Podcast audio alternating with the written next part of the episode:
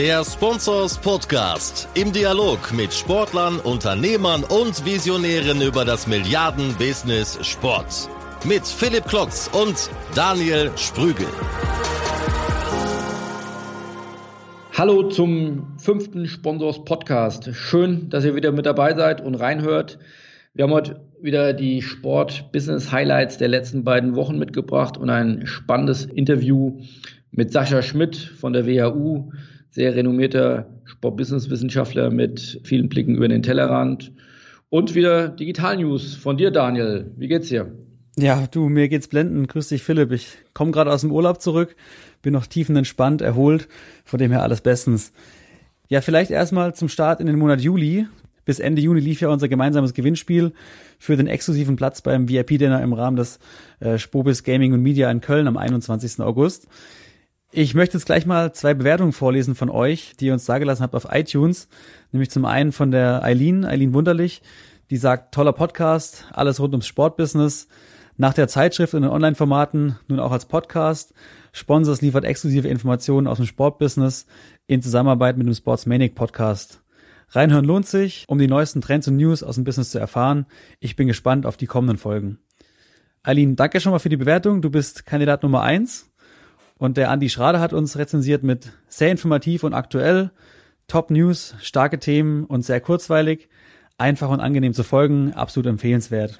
Vielen Dank, ihr beiden. Dürft euch freuen, wer von euch sich am schnellsten bei uns meldet unter podcast@sponsors.de hat dann letztendlich das Vergnügen mit uns am 21.08.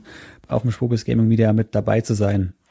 Das ist auch schon mal ein gutes Stichwort, um Eigenwerbung vielleicht abzuschließen. Aber wir haben Ende letzte Woche das Programm gelauncht vom Spobis Gaming und Media. Echt viele spannende Speaker.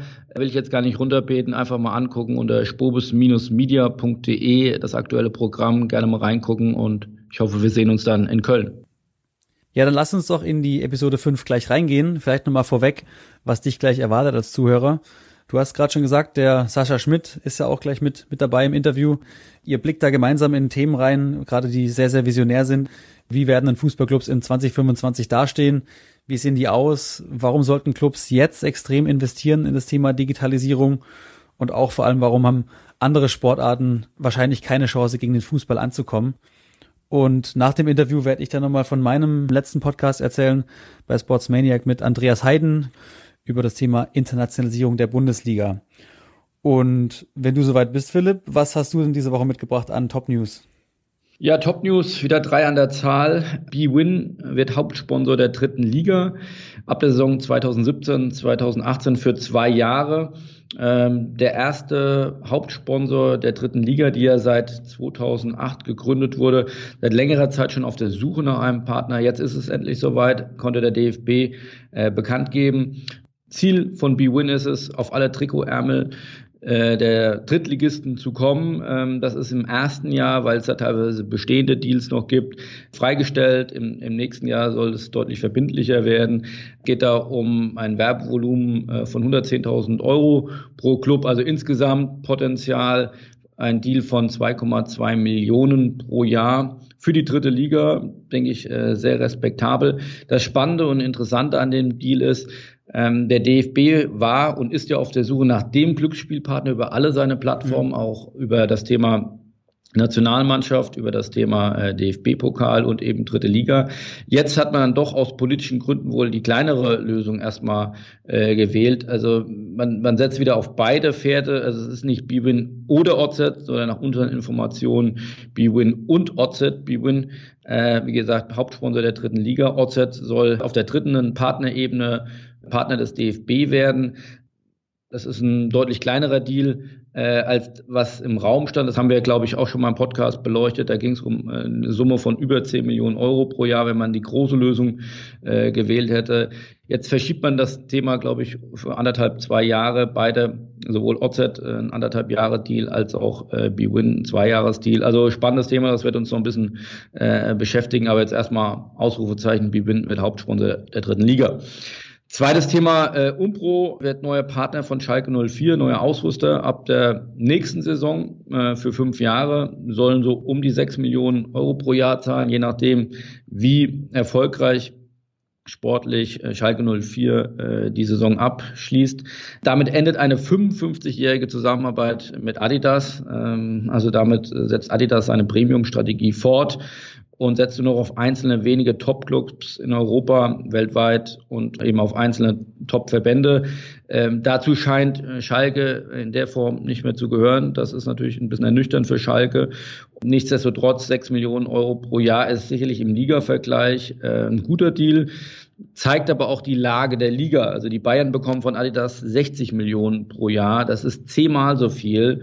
Und da kann man äh, sicherlich konstatieren, diese Dominanz tut der Liga nicht gut, weil das führt zu Langeweile. Insofern äh, Glückwunsch zum neuen Partner, aber zeigt eben auch äh, die Dominanz der Bayern in der Fußball-Bundesliga. Hm, absolut. Und dann, last but not least, ein neues China-Team in Deutschland. Was ist das? Ab der Saison 2017, 2018 soll die chinesische U20 in der Regionalliga Südwest spielen. Das ist in der Tat was, was, äh, was man so äh, nicht erwarten konnte. Oder vielleicht doch, weil es ja zwischen DFB und, und China dort umfangreiche Überlegungen gibt, äh, stärker miteinander zu kooperieren. Das ist jetzt scheinbar der erste Teil davon. Die U20 soll in der Regionalliga Südwest spielen, außer Konkurrenz. Logischerweise haben die noch kein Stadion. Deswegen sind das zwei zusätzliche Heimspiele, die jedes Team der Regionalliga Südwest dann gegen die U20 von China äh, spielen darf. Äh, das wird honoriert mit 15.000 Euro pro Spiel. Unterschrieben ist wohl noch nichts, also sagt Felix Wiedemann, Geschäftsführer der Regionalliga Südwest, aber man sei auf einem guten Weg. Das Ziel ist für die U20 von China, sie wollen sich vorbereiten auf die Olympischen Spiele 2020 in Tokio.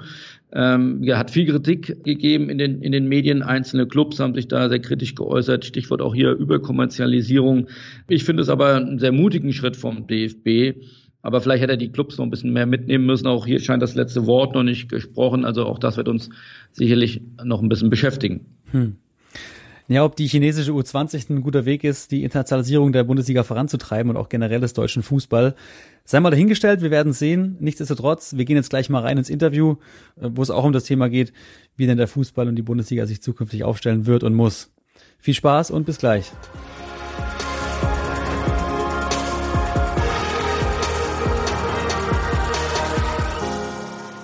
Hallo Sascha, herzlich willkommen zum Sponsors Podcast. Äh, lass uns direkt einsteigen.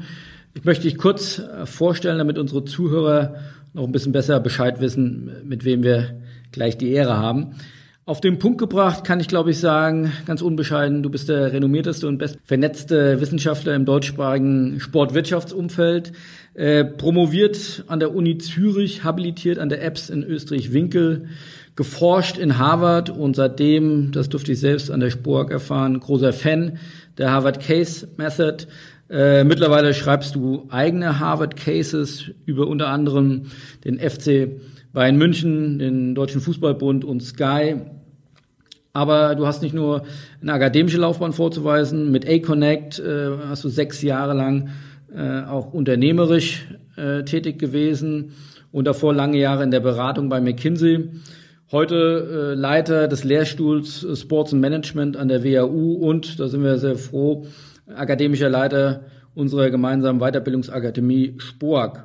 Lange Liste, viel getan. Äh, freut uns, dass du dabei bist. Und lass uns direkt einsteigen, wie gesagt, mit dem Thema, welche Themen sind für dich und deinen Lehrstuhl gerade aktuell und was interessiert dich im Markt?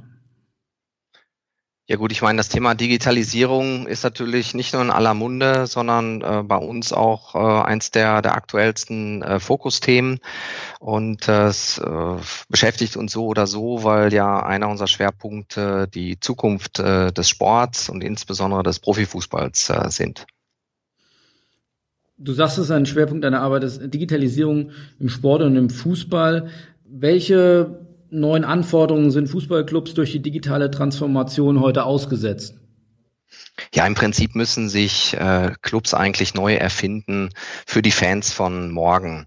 Und das Ganze betrifft den ganzen Club. Ja, das ist äh, nicht ein Thema, was man einfach an die IT delegieren kann, sondern das durchzieht den Club von A bis Z und findet insbesondere in den Köpfen der Leute statt. Ja, also Technologie ähm, ist ein Thema, aber die, die Überzeugung äh, in, den, in den Köpfen der, äh, der Menschen ist äh, das Entscheidende und das gilt genauso auch für einen Fußballclub wie für andere Unternehmen. Ich hatte jüngst einen Podcast mit Philipp Westermeier, einer der führenden Digitalunternehmer im deutschsprachigen Raum. Der sagte mir auch, es reicht eben nicht aus, nur ein, zwei Menschen, die digital denken können, beim Club zu implementieren, sondern der Club muss als Ganzes begreifen, dass er eine Plattform ist, dass er digital denken muss und dass er, äh, wie gesagt, die Fans äh, von der einen Seite des Clubs bis zum anderen geleiten äh, muss. Ähm, wie beobachtest du das am Markt? Also sind die Clubs bereit, diese digitale Transformation einzugehen? Ja, also der, da stimme ich sicherlich zunächst mal der Aussage zu, dass du äh, vor allen Dingen auch entsprechende Ressourcen brauchst. Ja, du brauchst Leute oder na, sogar eine eigene Digitaleinheit, äh, die A, äh, Ahnung von der Materie haben und B, auch wirklich die Zeit, äh, sich mit dieser digitalen Transformation zu beschäftigen. Und äh, wenn man so jetzt in die deutsche Clublandschaft schaut, ist da sicherlich noch einiger Nachholbedarf. Ein Schwerpunkt von dir ist auch das Thema E-Sport. Führ uns doch mal kurz ein, welche wirtschaftliche Relevanz hat das mittlerweile gewonnen, das Thema? Ja gut, E-Sport ist, wenn man äh, den einschlägigen Quellen traut, die am stärksten wachsende Sportart zurzeit und äh, die boomt aller Orten rund um den Globus. Ja, man sieht also, dass äh, nicht nur die äh, Firmen, die dem E-Sport sowieso natürlicherweise verbunden sind, die äh, sogenannten Endemic Firms äh, als Sponsoren auftreten, so wie die Hardware-Ausstatter, die, die, die Maushersteller etc., sondern auch mehr und mehr etablierte äh, Firmen, die jetzt mit dem E-Sport eigentlich nichts zu tun haben, äh, die digitale Plattformen suchen, um eben auch ganz neue Zielgruppen zu erreichen. Was spannend dabei ist, ist zu sehen, dass auch mehr und mehr Sportclubs äh, sich in diese in diese E-Sport-Szene ähm, einschalten. Und äh, wenn man mal so guckt, äh, sind etwa 60 professionelle äh, Sportclubs derzeit aktiv, also die die E-Sportler unter Vertrag genommen haben. Ich glaube, der Markt in Deutschland soll ja sich um die 150, 170 Millionen Euro Umsatz pro Jahr bewegen. Wenn man allein mal eine Fußball-Bundesliga mit äh, über drei Milliarden Euro Umsatz zum Vergleich äh, zieht, ist der E-Sport ja da noch äh, relativ schmal aufgestellt. Ähm, die Wachstumsraten sind höher, du hast erwähnt. Was glaubst du, in, in welchen Zeitabschritten muss man denken und planen, dass der E-Sport eine ähnliche Relevanz wie der Fußball erreichen könnte? Gut, jetzt muss man schauen, was man miteinander vergleicht. Ähm, also in diesen, diesen, gut 150 Millionen, das ist wirklich der, der E-Sport im, im engeren Sinne. Wenn man jetzt beispielsweise die Konsolenhersteller und Softwarehersteller mit äh, hinzunimmt, dann ist man eh schon im Milliardenbereich. Also von daher muss man zunächst mal schauen, was, was nimmt man als äh, Referenzgröße. Du hast ja selbst drei Kinder. Wie siehst du da den, den Medienkonsum? Also siehst du da, dass sie sich ein Stück weit abwenden von Sport und hin zu E-Sport tendieren? Siehst du da eine Gefahr auch für ja, etablierte und, und stark gewachsene äh, Institutionen äh, wie den deutschen Fußball, äh, wie die Fußball-Bundesliga, dass man sagt, äh, die müssen aufpassen, dass ihnen die, die Fans von morgen nicht davonlaufen mit dem Thema E-Sport? Also meine eigenen Kinder, die sind noch, äh, ja, noch relativ klein. Also der älteste ist zwölf und das ist schon so die, die sogenannte äh, Generation Z. Ähm, die, die, sagen wir jetzt besonders relevant sind, sind so die Millennials, äh, sprich die zwischen 1980 und 2000 äh, Geborenen. Und äh, auch die zeigen natürlich schon ganz anderes Mediennutzungsverhalten. Ja, man sagt ja auch, dass das die Digital Natives sind. Also das heißt, die sind schon mit den digitalen Medien äh, aufgewachsen. Die wurden in diese Welt hineingeboren. Und dort zeigt sich natürlich schon, dass Medienkonsum allgemein, aber auch Sportkonsum dort ganz anders aussieht, als äh, das bei uns noch der Fall ist. Und ich denke mal, das ist eben Teil das, was ich meinte, sich, sich neu zu erfinden, äh, sich nicht nur darauf einzulassen, sondern sehr ernsthaft damit auseinanderzusetzen und auch mit einem Szenario, dass den, den Fußball, so wie wir ihn heute konsumieren, äh, in Zukunft äh, vielleicht nicht mehr diese Relevanz genießt.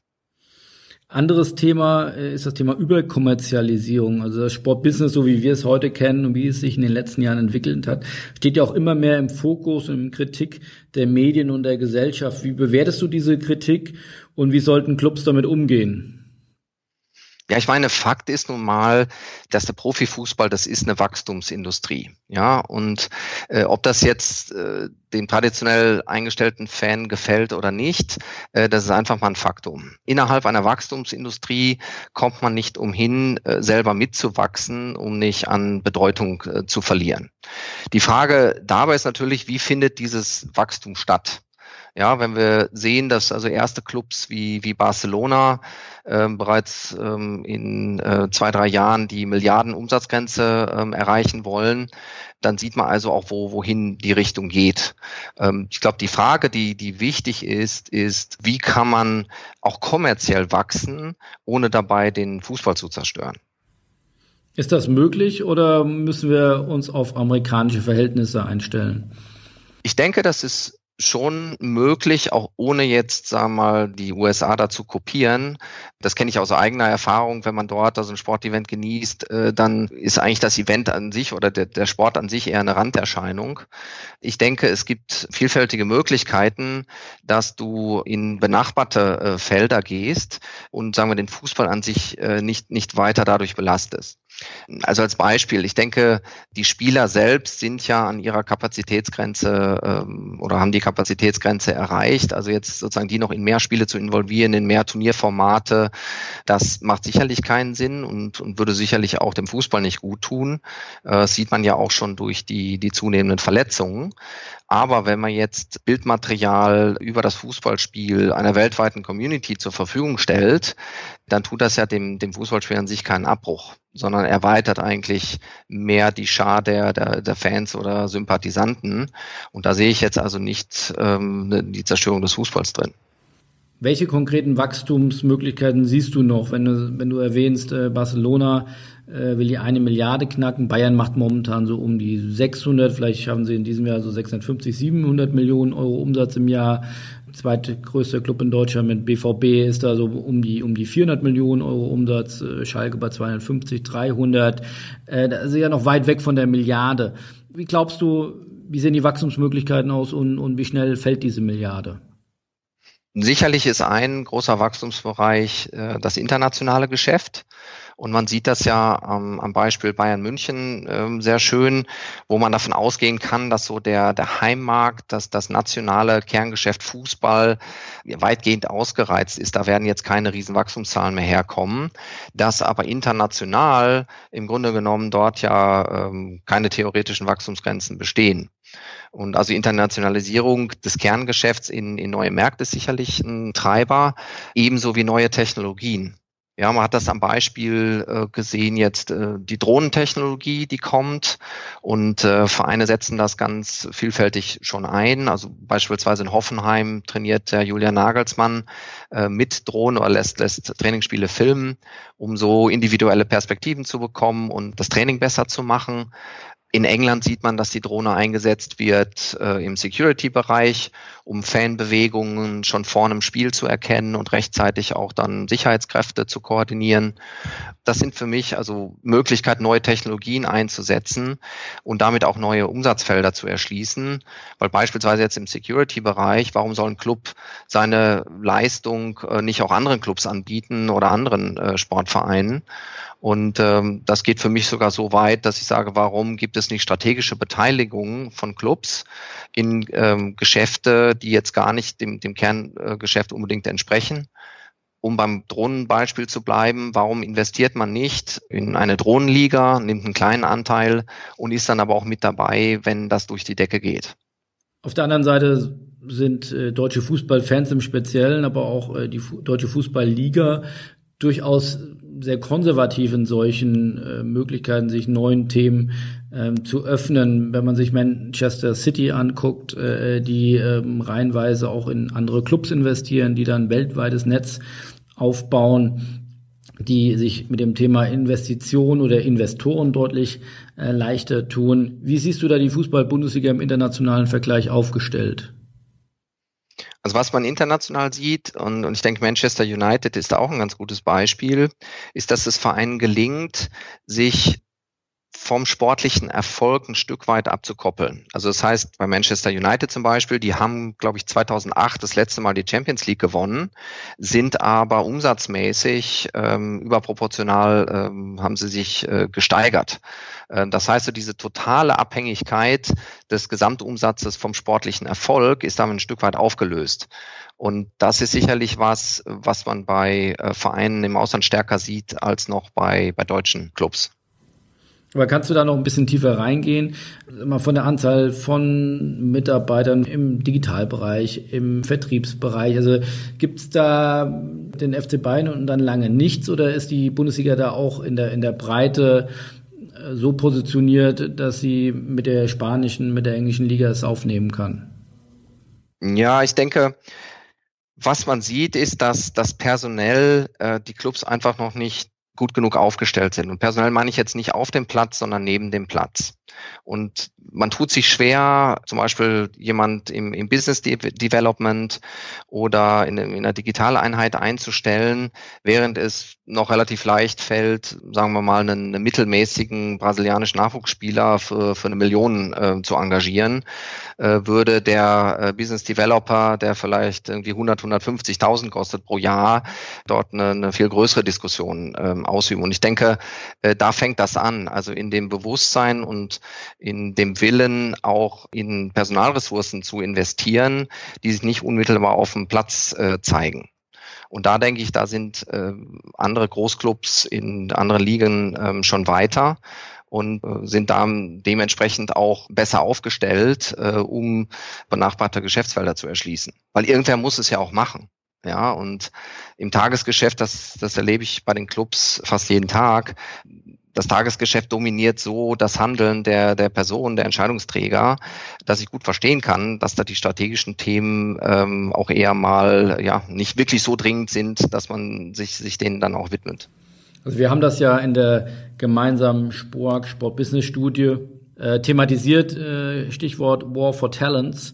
Was glaubst du, mit wem konkurrieren die Clubs heute und vor allem der Zukunft, wenn es um gute Mitarbeiter geht. Du hast eben das Thema Business Development angesprochen, könnte aber auch Digitalisierung im Speziellen sein. Wer ist da die neue Konkurrenz der Fußballclubs? Ja, die neue Konkurrenz sind einfach Firmen, die auch mit dem Fußball nicht unmittelbar was zu tun haben. Wenn ich jetzt einen Top Data Scientist äh, einstellen möchte, dann konkurriere ich nicht äh, mit anderen Fußballclubs äh, unbedingt, sondern mit Digitalfirmen wie Apple, Microsoft äh, oder Amazon, die ja genauso gute äh, Data Scientists brauchen. Und das ist natürlich auch neu für die Clubs, diese Denke zu haben, hey, ich bin im Wettbewerb nicht nur mit anderen Clubs. Also es reicht nicht allein ein Fußballclub zu sein, um das Top-Talent äh, anzuziehen sondern ich muss auch, äh, was hinsichtlich Konditionen, Arbeitsbedingungen etc. auch äh, wettbewerbsfähig äh, mit ebenso äh, Digitalfirmen, äh, wie ich eben nannte, äh, sein. Wir haben das ja in der Studie auch thematisiert. Kannst du das nochmal zusammenfassen, was ist dabei rausgekommen? Sieht die Bundesliga sich da gut aufgestellt oder Erkenntnis ist ja auch ein erster Schritt zur Besserung. Äh, ist denn die Erkenntnis da, dass man da zulegen muss? Ja, das in jedem Fall. Also grundsätzlich aus der, der Studie kam ja auch heraus, ähm, dass äh, die ähm, die Befragten also nicht äh, selber nicht zufrieden sind mit der Umsetzungsgeschwindigkeit äh, der, der digitalen Transformation. Ja, es ist also ähm, schon erkannt, dass das ein wichtiges, äh, dringendes Thema ist, aber man sieht auch selber, dass man, man Defizite hat äh, in der Umsetzung und äh, das auf die Straße zu bringen. Ich denke, das, das war eine wichtige Erkenntnis daraus. Eine weitere ist äh, die, die Bedeutung der Digital Millennials, wie wir sie genannt haben. Also der zwischen 1980 bis 2000 Geborenen, die eine hohe digitale Affinität aufweisen. Und weil das sind ja nicht nur die, die zukünftigen Mitarbeiter, sondern das sind ja auch die, die zukünftigen Fans und Kunden. Und die zu verstehen, dass das also extrem kritisch ist, äh, erfolgskritisch. Und dass wir aber in der Studie gesehen haben, dass dieses Verständnis der Digital Millennials ähm, so noch nicht da ist. Sondern es ist Dinge, dass sozusagen die, die Clubs andere Dinge für äh, wichtig einschätzen bei den Millennials als die Betroffenen selbst zum Beispiel. Was müssten die Clubs konkret tun, um das zu verbessern? Ja, das äh, sicherlich sich mit dem Digital Millennium noch äh, tiefergehender äh, wirklich auseinanderzusetzen und äh, sich auch damit auseinanderzusetzen, was bedeutet es, attraktiv zu sein für ein Digital Millennial als Arbeitgeber oder eben auch als als Produkt, was was ich produziere. Und das kann ganz anders aussehen, als äh, das sagen wir unsere Generation gesehen hat. Und da ist es wichtig, entsprechend offen auch zu sein. Ja, ich meine, vielleicht äh, geht in zehn Jahren der Großteil der, der Leute gar nicht mehr gerne ins Stadion für das Live-Erlebnis, ja, sondern konsumiert es zu Hause über VR, über äh, Hologrammtechnologien, äh, wie auch immer. Ich meine, das ist ein Szenario, mit dem man sich durchaus mal äh, auseinandersetzen sollte.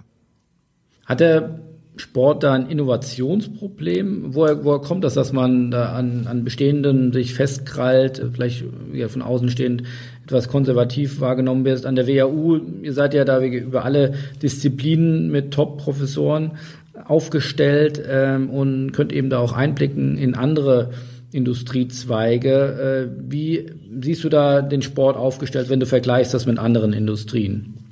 Also jetzt speziell der Fußball der hat ja eine einzigartige Erfolgsgeschichte hingelegt. Ja, das ist ja ähm, Wachstum in allen Bereichen über die letzte Dekade. Und mit so einer Success Story geht natürlich immer auch einher, dass man sagt, na ja gut, wir werden ja auch was richtig gemacht haben.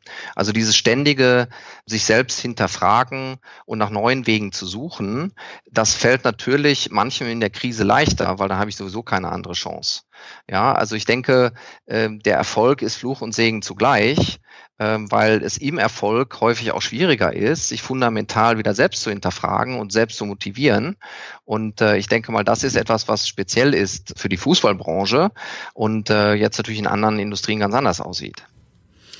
Du hast mal einen Blick nach vorne geworfen. Ähm, ich glaube, ihr habt das so umschrieben, der Profiklub im Jahr 2025. Du hast vorausgesagt, das werden dann eigene Konzerne sein mit verschiedenen Geschäftsfeldern auch außerhalb des Fußballplatzes. Wir hatten das eben schon mal leicht angeschnitten. Kannst du das wirklich nochmal konkret sagen, was das für einen Club bedeutet und was er da heute äh, schon für tun muss oder sollte? Ja, also wenn man jetzt an die Strukturen denkt, das wird häufig äh, diskutiert oder wie, wie muss so ein Club strukturell aufgestellt sein, dann ist zunächst mal wichtig, das äh, Ganze aus meiner Sicht folgt der Prämisse Structure Follow Strategy. Also ich muss zunächst mal eine klare Strategie haben, wo und in welchen Wettbewerbsfeldern ich äh, eigentlich konkurrieren will, wie ich mich dort äh, differenzieren möchte und was die konkreten Ziele sind. Und daraus lässt sich dann auch eine, sagen wir mal, eine Sollstruktur ableiten, die mir dabei hilft, meine Strategie entsprechend umzusetzen. Und wenn man sich jetzt diese Struktur anschaut, dann denke ich, ist es mal äh, etwas, was ein Ressort auf, auf Vorstands- oder Geschäftsführungsebene, was ich in jedem Fall sehe, ist sowas wie, wie neue Geschäftsfelder oder New Business, ähm, was es ja so in der Form heute noch, äh, noch nicht so gibt. Und dann gibt es eine Reihe von Bereichen, die es äh, im, äh, im, im Fußball immer geben wird, ja, wie den sportlichen Bereich, wo Scouting, Transferwesen, Spielerentwicklung, aber auch die medizinische Versorgung bis hin zu so einer Art Forschung und Entwicklung sich findet.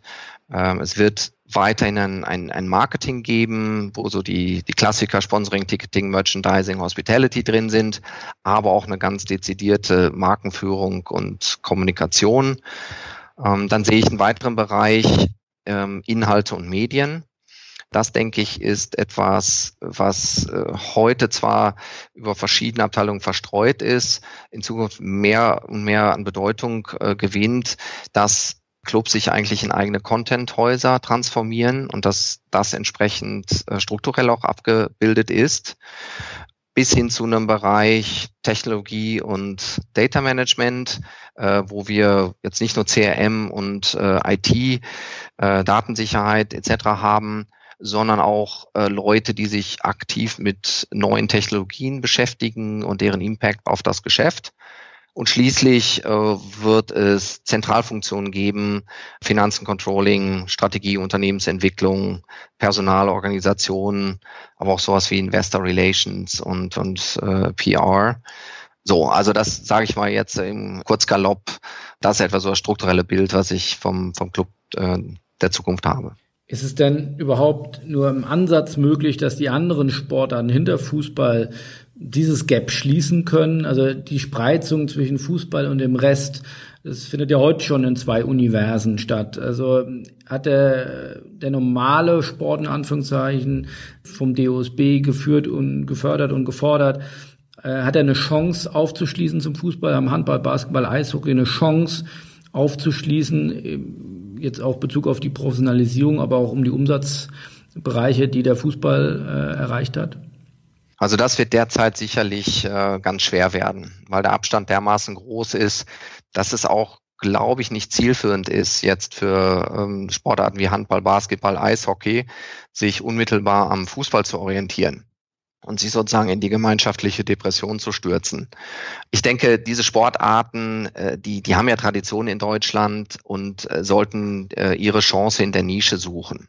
Ja, ich meine, mein Deutschland ist ein Land des Breitensports trotz Fußball besteht ja nach wie vor ein großes Interesse auch an kleineren Sportarten. Und ich denke, sich sozusagen in der Nische zu behaupten und sich dort im Wettbewerb auch untereinander durchzusetzen, das ist zielführender, als jetzt zu überlegen, wie kann ich diese Lücke zum, zum Fußball schließen. Mal ein Themenwechsel. Äh, Stichwort Karriere. Die WHU produziert ja erfolgreiche Gründer und Unternehmer am laufenden Band, um da nur einige zu nennen, die Samwer, Oliver Samwer äh, bei der WHU studiert, Zalando-Gründer und, und viele mehr. Was macht die WHU so besonders äh, und zur Gründerhochburg in Deutschland? Im Wesentlichen hat sich das ja durch die ehemaligen entwickelt. Ähm, du, du, du sparst jetzt schon einige erfolgreiche Unternehmer an. Wenn man sich das anschaut, hat sich ja schon eine Art eigenes WHU-Ökosystem in, in Berlin entwickelt. Und das ist auch so ein, sagen wir mal, so ein selbstverstärkender Mechanismus, der da entsteht, weil natürlich die ehemaligen ähm, verstärkt dann wiederum Absolventen von uns suchen, um die wieder in ihre Startups äh, zu integrieren. Und ich denke, wir fördern das insofern, dass einfach das Angebot auch an diejenigen Studenten ausgerichtet ist, die eine unternehmerische Herausforderung suchen anschließend. Ja, und so, so haben wir zum Beispiel jetzt, ähm, werden wir in diesem Jahr den ersten Masterstudiengang für Entrepreneurship in, in Deutschland starten. Äh, wir haben schon zwei Lehrstühle für Entrepreneurship eingerichtet. So, so sagen wir, von Uni-Seite wird das eben sehr stark gefördert. Ähm, man sieht aber auch, dass die, die WHUler, die, die haben einfach diesen, diesen Spirit, oder? Ich meine, wir haben sechs Unternehmer-Studentenclubs bei uns an der Uni, oder? Wo, wo äh, Studenten aus Eigeninitiative sich eben im Bereich Entrepreneurship äh, weiter engagieren. Und da sind wir auch sehr stolz darauf, äh, weil gerade in der heutigen Zeit ist dieses unternehmerische Denken mehr denn je gefordert. Und so freut es uns, dass wir ähm, in diese Richtung auch äh, die jungen Menschen weiterentwickeln können. Jetzt mit der Spoag betreuen wir ja auch seit fast drei Jahren aufstrebende Führungskräfte im Sportbusiness. Was hast du für die für Karrieretipps? Was sollten die tun? Worauf sollten die den Fokus legen, um zu sagen, ich will morgen, übermorgen erfolgreich sein im Sportbusiness? Ja, was wir immer mehr sehen, ist, es gibt nicht den einen Königsweg sondern es gibt so viele verschiedene Werdegänge, die zum Erfolg führen. Und wir sehen das immer wieder eindrücklich in den Vorträgen äh, und Diskussionen der, der Gastdozenten, die wir bei uns haben, wie vielfältig doch die, äh, die Werdegänge ähm, gestaltet sind. Und dass man als Student jetzt nicht immer danach suchen sollte, so was muss ich jetzt machen, damit das sozusagen der goldene Weg wird.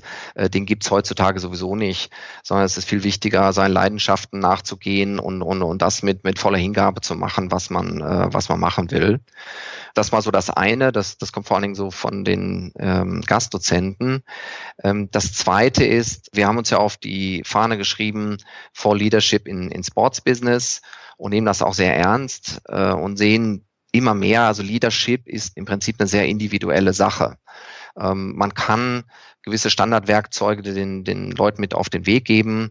Aber letzten Endes muss jeder für sich herausfinden, ob er überhaupt führen will, ob, ob andere von ihm geführt werden wollen und äh, was es dazu braucht. Und ich denke, da versuchen wir eben bei der Spork auch äh, diese, diese Selbstreflexion zu unterstützen und Sorge zu tragen, dass die Leute rausgehen und auch ein klares äh, Empfinden für Leadership haben und eine klare Vorstellung davon, inwieweit sie Leader sind, der als solcher auch aktiv sein will. Ja, der sicherste Karrieretipp kann ich ja mal mit auf den Weg geben. Eine Promotion bei einem gewissen Sascha Schmidt an der WHU.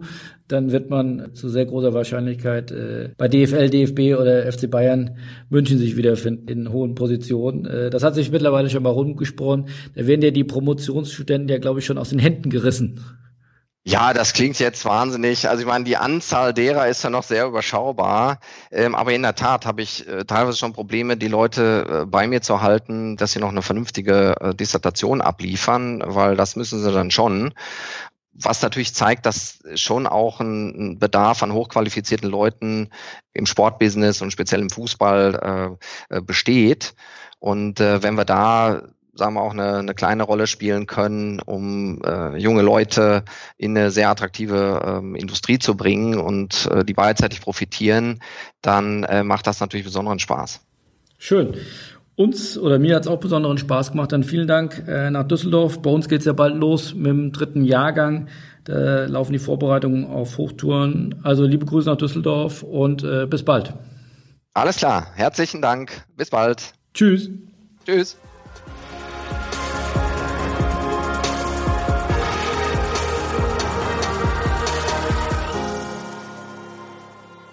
Ja, und einen Punkt, den Sascha Schmidt genannt hat, den möchte ich auch gleich nochmal aufgreifen. Und zwar das Thema Internationalisierung der Bundesliga. Das habe ich nämlich auch vergangene Episode mit meinem Sportsmanic Podcast behandelt. Ich habe mir dazu den Andreas Heiden, Geschäftsführer von der DFL Digital Sports, eingeladen und im Interview zu Gast gehabt. In dem Gespräch mit ihm ging es vor allem darum, wie die DFL bei der Internationalisierung voll auf die digitalen Kanäle und Technologien setzt das geht schon los mit ähm, dem datengetriebenen Mindset in der Organisation, das heißt bei den Mitarbeitern. Darüber, wie die DFL in den letzten Jahren technologisch komplett um bzw. auch aufgerüstet hat, bis hin zur Auswertung und intelligenten Nutzung von Daten aus allen erdenklichen Quellen, ob das jetzt Social-Media-Kanäle sind, die App, das eigene Tippspiel oder auch fremde Quellen. Und man kann hier wirklich sagen, und das hat mich in der Tiefe auch selbst überrascht, dass die DFL hier ziemlich große digitale Schritte macht und quasi als Innovationstreiber auch international vorangeht. Wenn ihr jetzt wissen wollt, wie die DFL den eigenen digitalen Wandel vollzogen hat und wie auch die Bundesliga-Vereine davon profitieren können, dann kann ich euch nur empfehlen, hört mal rein. sportsmaniac.de slash Episode 42. Da findet ihr das Interview mit Andreas Heiden. Ja, am Ende möchte ich noch einen Punkt erwähnen, den ich äh, ganz spannend fand, den ich letzte Woche bei euch im Magazin gelesen habe. Und zwar die neue Testkampagne von der Commerzbank. Da geht es darum, dass die Commerzbank, finde ich ein äh, gewagter Move, finde ich aber gut. Und zwar, dass sie einiges ihres Sponsoring-Budgets der aktuellen Kampagne von der Frauenfußballnationalmannschaft von klassische Kanäle wie Print zum Beispiel in digitale Kanäle shiften. Vor allem Bewegtbild, Facebook, YouTube, Twitter. Warum sie das machen, ist relativ spannend. Und zwar eine Tendenz, ein Trend, der sich abzeichnet im Banking. Immer mehr Menschen, immer mehr junge Leute vor allem setzen auf Online-Banking, gehen weg vom klassischen Banking, von der Hausbank, wo sie auch mal vorbeigehen können, hin zum äh, digitalen Account. Ja, und dieses geänderte Mediennutzungsverhalten der Millennials vor allem nutzt die Commerzbank, um das Ganze auch auf seine Sponsoring-Strategie zu übertragen. Das heißt, der, der knapp mittlere siebenstellige Betrag, von dem ihr, glaube ich, geschrieben habt, wird knapp zu 90 Prozent in Bewegtbild investiert und die restlichen 10% landen nur noch in, klassischen Kanälen wie Print oder auch Plakatwerbung. Der äh, Leiter Brandmanagement, der Uwe Hellmann, spricht auch von einem Paradigmenwechsel. Und ich persönlich bin gespannt, was dann andere Sponsoren daraus machen, die vielleicht auch gerade dabei sind, deren Zielgruppe sich wandelt vom Offline hin zu Online. Wie findest du das? Also ich denke, das ist absolut überfällig. Im speziellen Fall von der Commerzbank kann ich das, ähm, kann ich das jetzt nicht äh, en Detail äh, beurteilen, aber äh, dass sich Sponsoren noch mehr Gedanken machen müssen, äh, online stärker einzubinden oder online stärker zu aktivieren, ähm, gerade über virale Effekte, gerade über kreative Aspekte in Social-Media-Kanälen. Also ich glaube, da ist noch ganz viel Potenzial. Das wird nur teilweise bisher gehoben. Also da ist auf jeden Fall noch großes Entwicklungspotenzial. Mhm. Na gut, dann würde ich sagen, schließen wir die Episode für heute. Wenn ihr noch Fragen habt, wie gesagt, meldet euch gerne an podcast.sponsors.de. Ansonsten freuen wir uns wie immer auf eine Bewertung von euch. Findet ihr hier in den Show Notes den Link dazu oder bei euch einfach in der App draufklicken, uns bewerten. Das hilft vor allem, dass auch noch weitere Leute aus dem Sportbusiness davon profitieren. Teilt das also gerne auch in eurem Netzwerk. Dir als Zuhörer wünsche ich noch einen schönen Tag und Philipp, dir natürlich auch schönen Gruß nach Hamburg und bis in zwei Wochen. Hamburg grüßt zurück und äh, lasst euch gut gehen. Bis in zwei Wochen. Tschüss. Ciao, ciao.